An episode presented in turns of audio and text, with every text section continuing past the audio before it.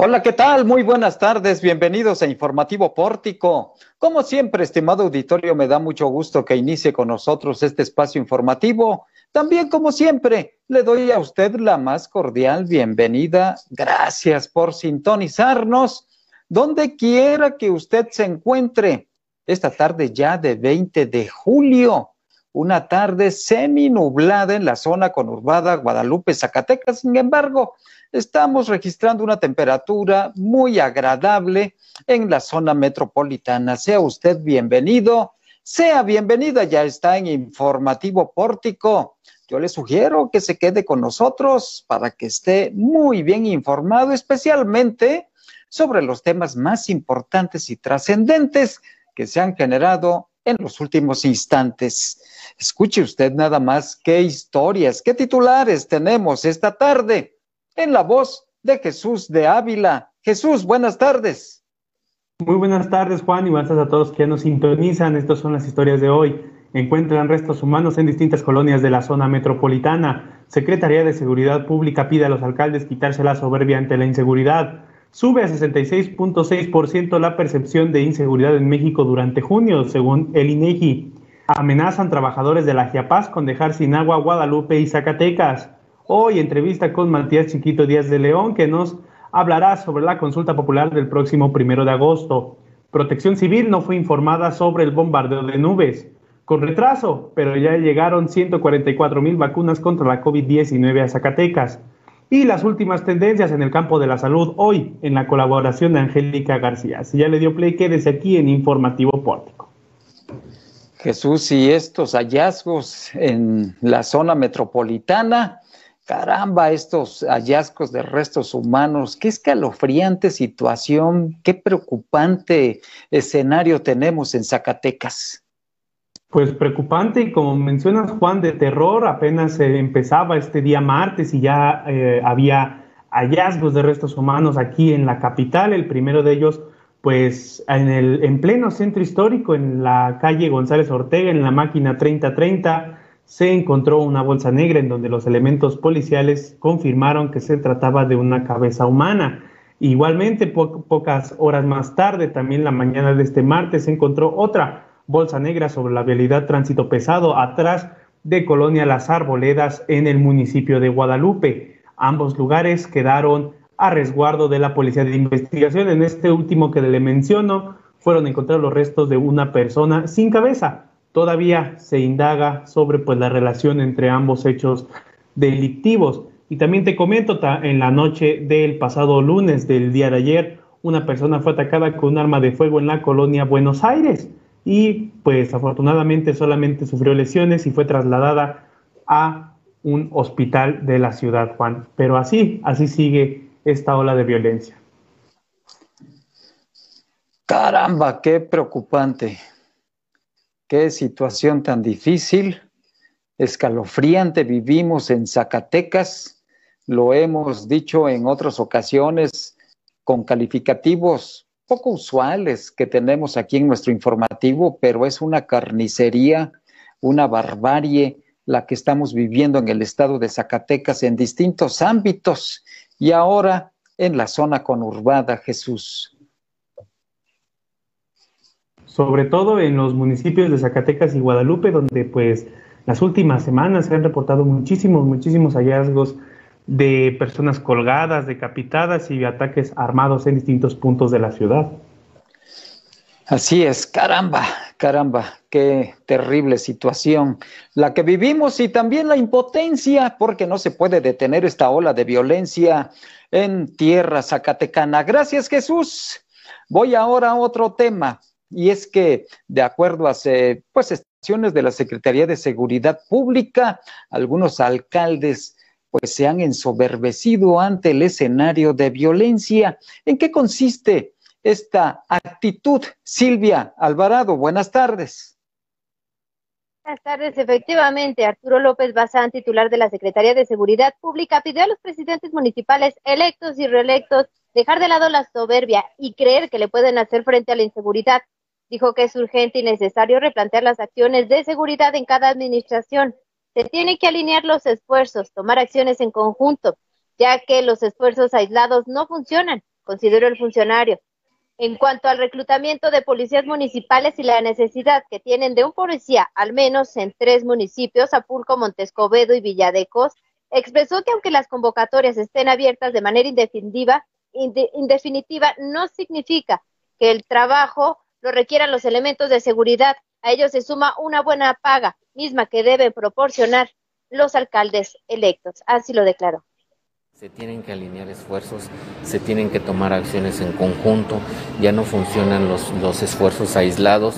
Yo creo que lo más importante es eso, retomar acciones que, eh, no hablar de un mando único, pero sí hablar de acciones en materia de seguridad alineadas entre la, la, federación, el Estado y los municipios y se tendrá que tomar acciones en cuanto al reclutamiento y las condiciones que tenemos que generar para que también lo vean atractivo los eh, aspirantes, porque de otra manera pues podrá estar abierta la convocatoria, pero si no hay quien se interese. La buena pues, paga va contemplada.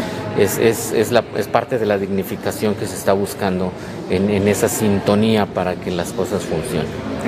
Eh, adelantó que ya tiene una agenda con presidentes municipales salientes y electos a los, a los que les expresará cómo deben llegar. López Bazán dijo que ningún alcalde cuenta con seguridad salida de la Secretaría de Seguridad Pública, ya que ellos lo hacen a través de mandamientos requeridos. Solo Janet Morales Huizar, alcalde reelecta de Apulco de la coalición Va por Zacatecas, municipio que durante cinco años no ha tenido policías, cuenta con seguridad personal, al igual que un diputado local de quien prefirió omitir el nombre. Fue en días pasados cuando la ex candidata a la gubernatura y senadora del PLI, Claudia Naya Mota, pidió a través de Twitter la renuncia de Arturo López Bazán. Fue el funcionario quien respondió que tiene la experiencia y con acciones ha demostrado cuáles son sus responsabilidades. No bajamos la guardia, seguimos cumpliendo hasta el último minuto, declaró el funcionario. Pues sí, es una situación extraordinaria, sobre todo porque estamos a final de esta administración, faltan unas cuantas semanas para que concluya. No tiene caso que él renuncie, pero es parte también de la pues impotencia ante este escenario de violencia que no se ha podido detener en Zacatecas, Silvia. Efectivamente, pues habrá que, ahora sí que especular qué alcaldes son los que no se han quitado la soberba y han querido hacerle frente a la inseguridad. ¿Y con qué? Efectivamente. Gracias, Silvia. Voy ahora a otro tema porque, de acuerdo a datos del INEGI, la percepción ciudadana sobre inseguridad es muy alta. Aquí estamos registrando un incremento del 66% en la percepción en nuestro país. Y Jesús de Ávila tiene los detalles. Adelante, Jesús. Pues la percepción de la inseguridad de los mexicanos aumentó del 66.4% en marzo al 66.6% en junio, según la encuesta trimestral divulgada este lunes por el INEGI. Esto significa que el 66.6% de la población de 18 años y más percibe que vivir en su ciudad es insegura, un alza del 0.2 puntos porcentuales frente al resultado de hace tres meses, según la encuesta nacional de seguridad pública urbana en el segundo trimestre del año. La percepción de inseguridad continuó siendo mayor en, la, en el caso de las mujeres, con 71.3%, mientras que en hombres fue del 60.9%. En lo referente a la percepción de inseguridad en espacios físicos específicos, en junio del 2021 el 77.6% de la población se siente insegura en los cajeros automáticos, el 71.4% en el transporte público y el 63.3, perdón, 63% en el banco así como el 59.6 en las calles por las que transita. Durante el segundo trimestre del 2021, el porcentaje de la población que mencionó haber visto o escuchado conductas delictivas en los alrededores de su casa fue que por consumo de alcohol el 61.9%, por robos y asaltos el 53.6% y por vandalismo el 41.5%.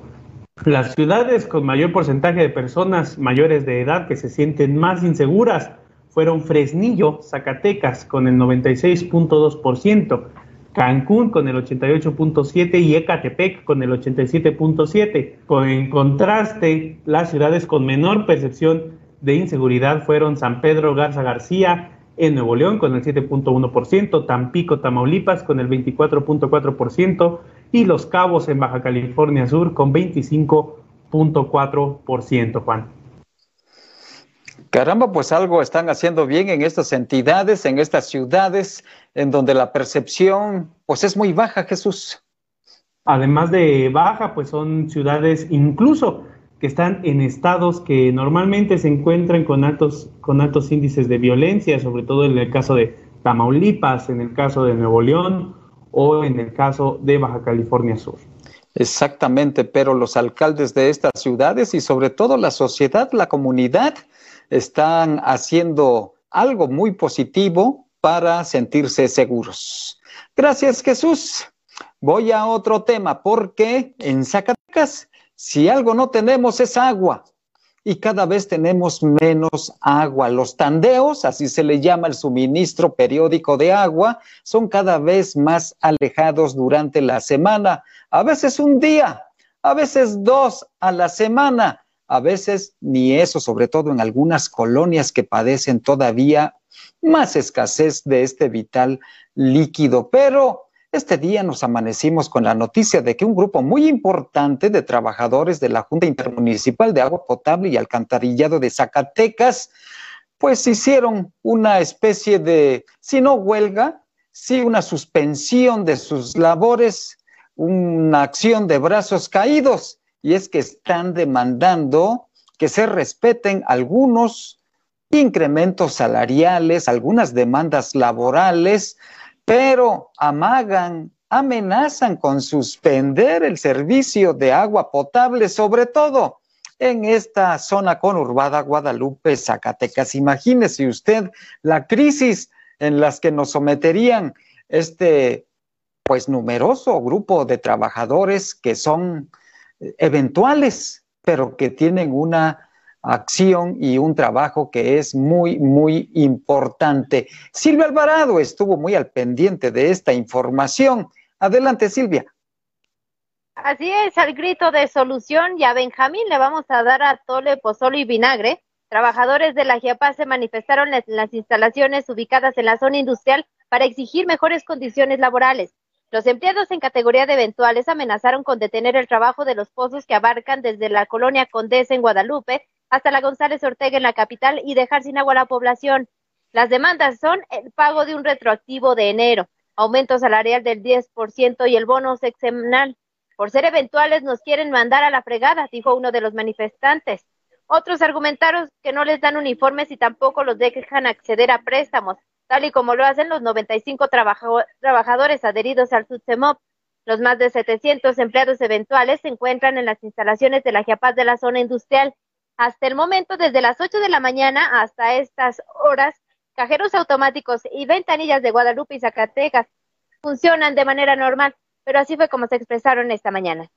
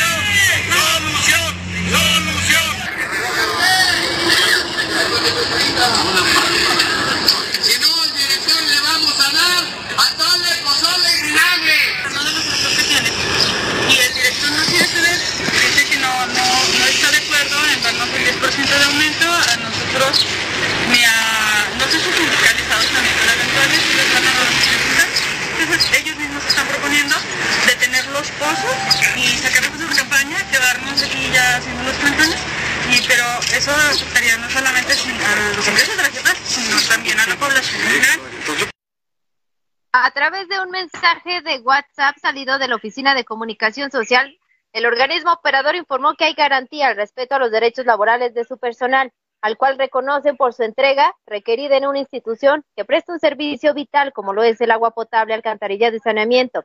El texto refiere que si algún trabajador siente alguna vulneración a sus derechos, es conminado a recurrir a las vías institucionales para denunciarlo.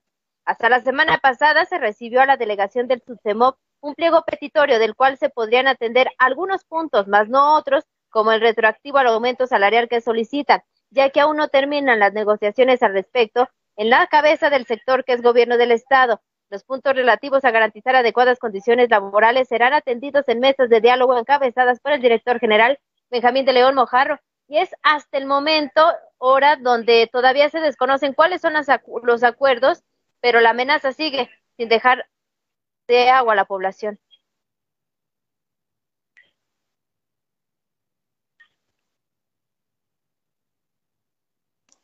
Ante estas demandas laborales, Silvia, hubo una respuesta por parte de Giapaz, en donde dicen que pues que hagan este tipo de denuncias ante las instancias correspondientes, ¿no?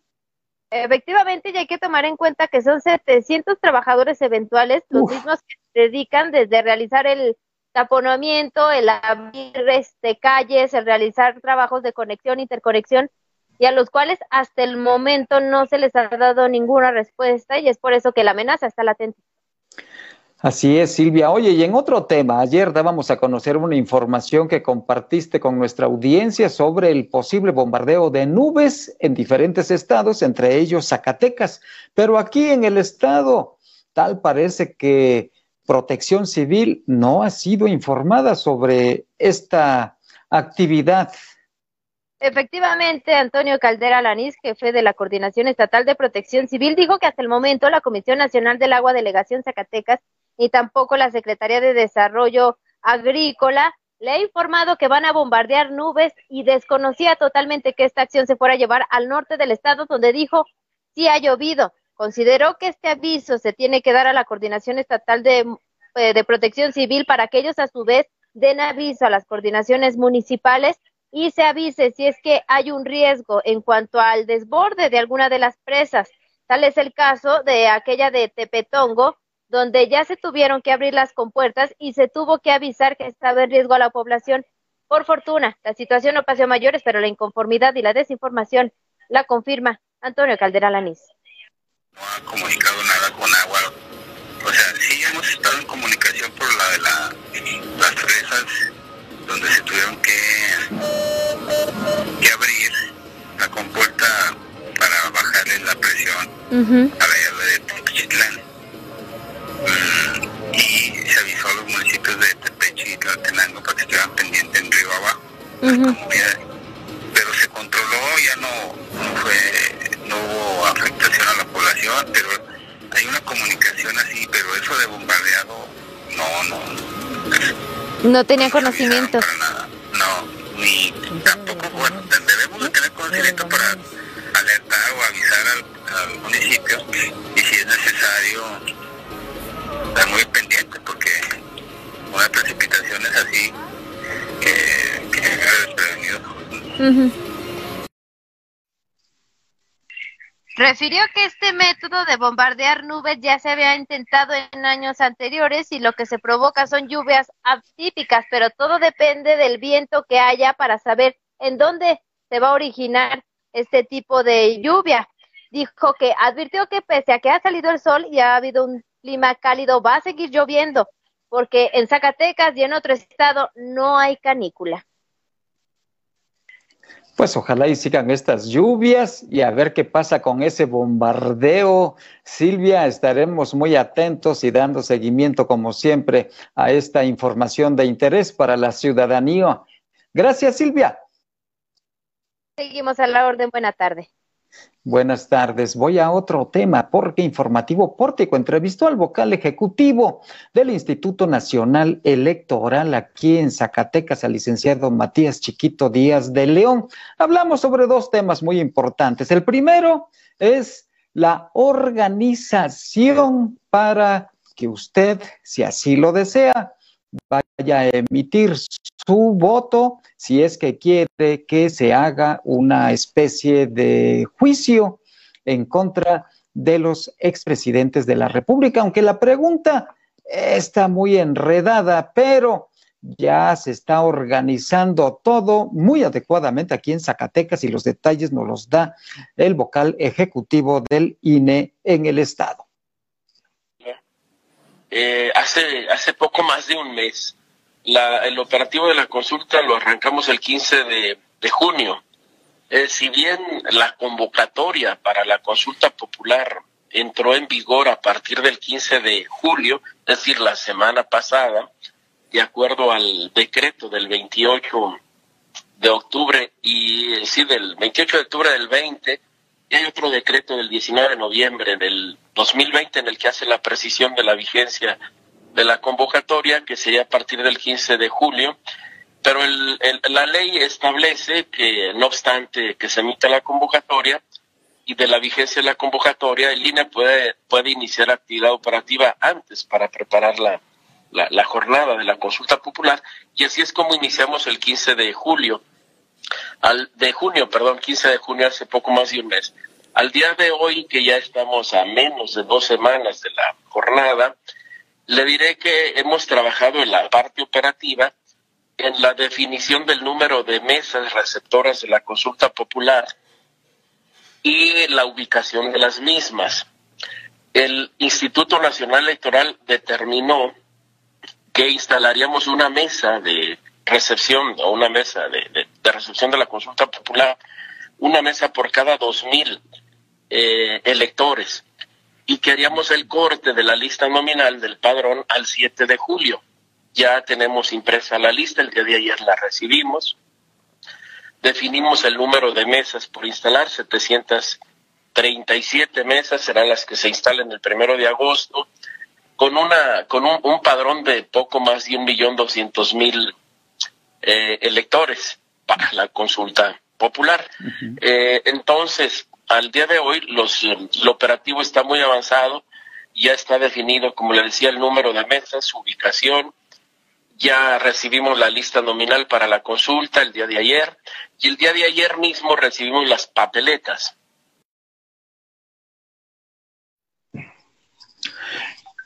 Y también el licenciado Matías Chiquito Díaz de León habló sobre pues las características y lo que rodea a este tipo de pregunta que se hace al, a los ciudadanos que van a participar próximamente en esta consulta popular, que por cierto es la primera que se hace a nivel nacional en nuestro país. Escuche usted los detalles que nos da al respecto. Pues eh, miren, Don Juan, ¿qué le diré? Hay quien me ha, me ha preguntado con cierta malicia, por no decir cuestionado, eh, si es pertinente la consulta o no, pensando en que el Estado mexicano pues está obligado a aplicar la ley, ¿no? No, la, la, la ley no se consulta, se aplica. Pero bueno, fíjese que lo que hemos tenido como experiencia con las autoridades del Estado mexicano en todos los niveles es, es una cierta reticencia, eh, pachorra, a veces complicidad en aplicar la ley. Eh, no es un propio de las autoridades del Estado mexicano ser cumplidos con el Estado de Derecho. Eh, pareciera ser que pues dejan, dejan pasar, dejan pasar siempre.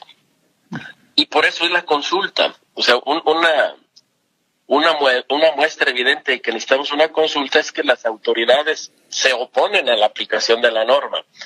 Y una muestra de esa oposición, de esa reticencia, es la pregunta misma, don Juan. Una pregunta vaga y ambigua, pero que al final de cuentas, y vaya que la construyeron los legisladores y los ministros de la Corte. Digo, no son, no, no, no son gente eh, sin conocimiento de lo que estamos haciendo. Son gente que sabe de qué se trata, por eso digo que a propósito lo hicieron así, maliciosamente, maldosamente, podríamos decir, lo hicieron de esta manera, para, para distraer la atención de los consultados. Eh, y esa es una muestra clara de que el Estado mexicano no tiene la actitud de sancionar a quienes incumplen con la ley. Eh, pero bueno, la pregunta, don Juan, se podría traducir de manera simple en que digamos como personas, como mexicanas, como mexicanos, que nos podamos manifestar y digamos si estamos o no de acuerdo en que las autoridades del Estado mexicano sancionen, que investiguen y sancionen a los actores políticos que eventualmente han actuado al margen de la Constitución, al margen de la ley, y que hayan generado algún daño al patrimonio nacional o a los derechos fundamentales de las personas que quedan en calidad de víctimas. Entonces, de manera simple, don Juan, ¿estamos o no de acuerdo en sancionar a quienes han incumplido la ley? Creo que esa es, la esencia de la pregunta. Ahora, ¿por qué no, le, no, no fueron tan simples? La Suprema Corte se justifica diciendo que no puede haber una, una pregunta tan direccionada, por ejemplo, direccionada a los expresidentes. Ah, pues ahí están los detalles de esta consulta. Así que esté muy al pendiente para que vaya usted a emitir, si así lo desea, su voluntad sobre esta consulta popular. Gracias a todos los que en este momento están conectados, gracias a quienes lo harán próximamente. Lucy Vargas nos da las buenas tardes, como siempre muy atenta. El maestro Miguel Ruiz Ramírez hace una pregunta, dice, ante el escenario de esta inseguridad de la noticia que dimos a conocer, pregunta el maestro Miguel Ruiz, ¿y el ejército y la Guardia Nacional? ¿Qué pasó con ellos? También Mariana Goba nos manda saludos desde León, Guanajuato. Dice, triste la inseguridad y violencia que azota en Zacatecas. Y Lupita de Ávila también está muy, muy, muy al pendiente. Muchas gracias, Lupita, por su acompañamiento.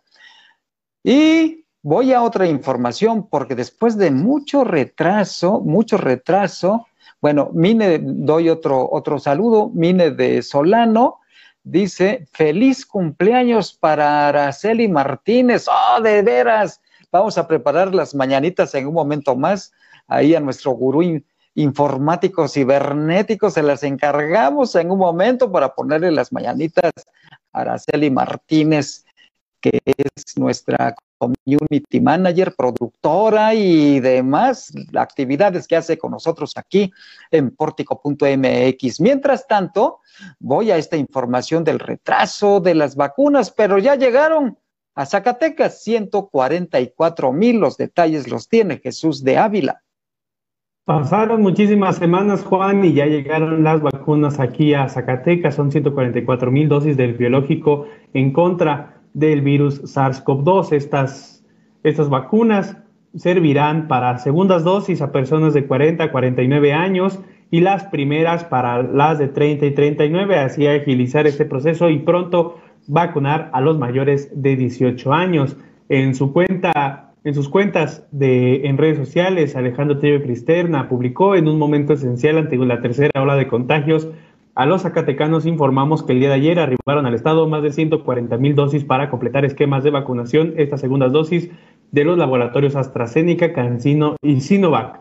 Eso fue lo que dijo el gobernador. Llegaron 69.600 vacunas de Sinovac, 52.000 de CanSino y 22.400 de AstraZeneca. Con estas vacunas se van a continuar las jornadas de vacunación y pronto, pronto completar la a la población mayor de edad y sobre todo la que está siendo más afectada ahora en la tercera hora, que son los adultos de entre 20 y 40 años, Juan. Pues ya están estas vacunas con nosotros. Muchas gracias, Jesús. Y por supuesto, muy atento al seguimiento de su aplicación. Y ahora es martes, es día de la colaboración de la doctora Angélica García Avilés, a quien le doy la más cordial bienvenida. Doctora, buenas tardes. Buenas tardes, Juan. Buenas tardes, a Omar, y felicidades, Araceli, por tu cumpleaños. Hoy vamos a hablar de un tema súper interesante, porque nos vamos a referir al Día Mundial de el Cerebro. Y resulta que el cerebro y el desarrollo de nuestra masa encefálica es lo que nos ha distinguido del resto de los animales. Y el 22 de julio, pues la Federación Mundial de Neurología, junto con la OMS, decidió que cada fecha como esta, pues se iba a festejar eh, o se le iba a dedicar el día al cerebro o materia gris, como también se le conoce comúnmente, que es uno de los órganos vitales de nuestro cuerpo y podríamos compararlo como con la computadora, que es la que controla las actividades cognitivas, como pensar, leer, abstraer, este, poder tener la relación entre lo que sentimos, con lo que pensamos, los recuerdos, la memoria, los sentimientos y las reacciones de nuestro organismo a acciones y funciones corporales ante estímulos sensoriales que son este, precisamente recopilados por el sistema nervioso periférico. Por ello, la Federación Mundial de Neurología dijo que este cada 22 de julio pues iba a dedicar a una enfermedad o algún padecimiento o al mantenimiento de las funciones cerebrales este día pues para que hagamos una reflexión de su importancia. El cerebro humano, que fíjense, consume el 20% de la energía y el oxígeno del organismo. Su base o su célula básica se llama neurona, que antes se pensaba que una vez que se morían pues ya no se podían regenerar, ahora se sabe que existe algo que se llama neuroplasticidad y que se conserva durante toda la vida. Es decir, que a partir de la rehabilitación o a partir de tener eh, circunstancias y situaciones adecuadas para la función cerebral, pues podemos mantener cierta funcionalidad, podemos mantener cierta actividad e incluso a edades muy, muy este, avanzadas podemos pues mantener nuestras funciones cognitivas lo más íntegro posible. El cerebro representa el 2% del peso corporal y el 73% de él es agua. La funcionalidad del lado izquierdo tradicionalmente se ha asociado con el análisis, la lógica, las matemáticas, el lenguaje, las habilidades secuenciales, mientras que el lado derecho se relaciona con el desarrollo de la creatividad, la intuición, los sentimientos, la imaginación, las artes. Y obviamente ningún lado es más importante que el otro, sino que se complementan. El cerebro, bueno, pues tiene enfermedades comunes. Eh, se estima que el 13% de las enfermedades de, que podemos nosotros como seres humanos padecer se relaciona o se vincula con enfermedades neurológicas o con trastornos mentales. La más común de las enfermedades del cerebro, pues es la cefalea, lo que llamamos el dolor de cabeza, y que tiene diferentes orígenes. Y de estos dolores de cabeza, la migraña pues es una de las más desgastantes y más comunes dentro de las cefaleas. Esta migraña eh, afecta a millones de personas cada año y se considera incluso una discapacidad grave o moderada dependiendo de su intensidad. Por otro lado, y otra relación que es un trastorno mental que se relaciona con el cerebro es la depresión. Y la depresión también es una causa de discapacidad muy importante. Este año, el año 2021, se consideró que también era importante hacer un llamado de atención a otra de las enfermedades neurológicas que afectan y provocan gran discapacidad entre la población, que es la esclerosis múltiple. Esta esclerosis múltiple que afecta a 2.8 millones de personas en el mundo es diagnosticada un caso nuevo cada cinco minutos y es una enfermedad desmielinizante, es decir, que hay como, imaginemos que nuestras células neuronales, las que son las células del cerebro, tienen como cables y que esos cables deben de estar recubiertos de un plastiquito que aísla un cable de otro para que no haga cortocircuito, ¿verdad? Entonces, cuando eh, hay una enfermedad desmielinizante, que es ese plastiquito que, al que hago referencia, pues se desgasta. Entonces esas vainas de mielina se van desgastando, se van acabando y es una de las características de la esclerosis múltiple que cada cinco minutos pues se, está diagnosticando un caso nuevo. Las personas que son diagnosticadas con esclerosis múltiple, pues no quiere decir que se van a morir en un mes o en dos, pueden durar años con esta enfermedad, pero van degenerando sus capacidades paulatinamente. Por eso es importante hacer un llamado de atención para que se pueda detectar de manera oportuna y aunque es incurable, sí puede detener su progresión con un tratamiento adecuado. La mayoría de las personas que se diagnostican con esclerosis múltiple están entre los 20 y los 40 años de edad. A mayor edad del, inicio del diagnóstico, peor pronóstico.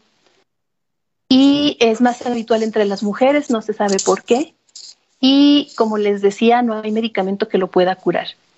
Este año el llamado de atención que se pretende del Día Mundial del Cerebro y en especial hacer la reflexión en la esclerosis múltiple es buscar la forma de hacer redes entre las personas que tienen esta enfermedad para que a través de las redes sociales, a través de grupos locales, pues haya estas como acompañamientos que rompan las barreras sociales que provoca que las personas con esclerosis múltiple se aíslen o se depriman o generen mayor ansiedad porque no saben cómo manejarla, porque no saben cómo compartir sus síntomas, no saben cómo este, vivenciar sus experiencias y cómo cuidarse de acuerdo a cómo va avanzando la enfermedad. Entonces, el enfoque de la campaña de este año es precisamente el eslogan o el hashtag me conecto, nos conectamos y hacemos conexiones con esclerosis múltiple. Entonces, pues ojalá que aquí en Zacatecas también se haga alguna actividad relacionada con estas redes, relacionadas con esta enfermedad y las personas que lo padecen pues se sientan acompañadas y se sientan cada vez más atendidas y que, sepan que no están solas en esta enfermedad, que si no tiene cura, sí puede tener una buena calidad de vida este, a partir de un buen tratamiento. Entonces, pues esta es la reflexión del día de hoy, este es el tema. Y bueno, pues hay que cuidar nuestro cerebro. Sí, hay que cuidarlo mucho. Oye, qué interesantes datos, doctora. Cuando eh, querramos decirle a alguien que lo queremos mucho con todo el corazón, le vamos a decir ahora te quiero con todo el cerebro. Sí, sí, de hecho los sentimientos están ahí, están en el cerebro y depende de hormonas de que, son los que nos hacen sentir, los que nos hacen interpretar esos sentimientos de afecto, de felicidad y que son neurotransmisores. Entonces la oxitocina se, se relaciona con el amor. La oxitocina este, se secreta cuando las mujeres acaban de parir y, que, y que después de que nace el bebé esa oxitocina incrementa y entonces esos sentimientos de amor se dice que, que ninguno se compara al, al haber tenido a ese bebecito. Entonces todo el, el demás amor es, pues es bueno, pero no como el que se tiene de una madre a un hijo cuando acaba de parir y eso es por la oxitocina. Ahí está la explicación científica del gran amor de nuestras madres. Gracias, doctora. Qué interesante, ¿eh? qué interesante. Muchas gracias, doctora. Y hasta el próximo martes. Hasta el próximo martes. Que tengan bonita semana. Hasta luego. Hasta luego. Bueno, pues con esta extraordinaria colaboración. Llegamos al final de nuestro informativo, no sin antes, por supuesto, ponerle las mañanitas y una felicitación muy especial. Ya lo hicimos durante la mañana en nuestra reunión editorial con Araceli Martínez, como habitualmente tenemos nuestra reunión editorial de cobertura informativa, pero ahora todo el equipo, por, por supuesto, le cantamos las mañanitas. Venga, nuestro gurú informático con esas mañanitas.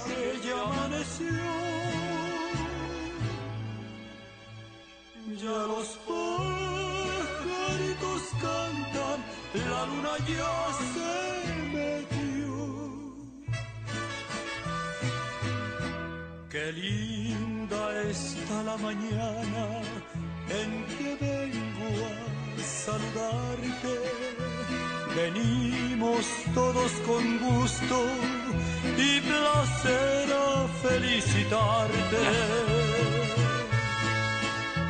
El día en que tú naciste, nacieron todas las flores. Pues con estas alegres mañanitas muy sentidas por parte de todo el equipo pórtico para Araceli Martínez, que siga disfrutando de este día con sus seres queridos, con sus amigos y un abrazo a distancia.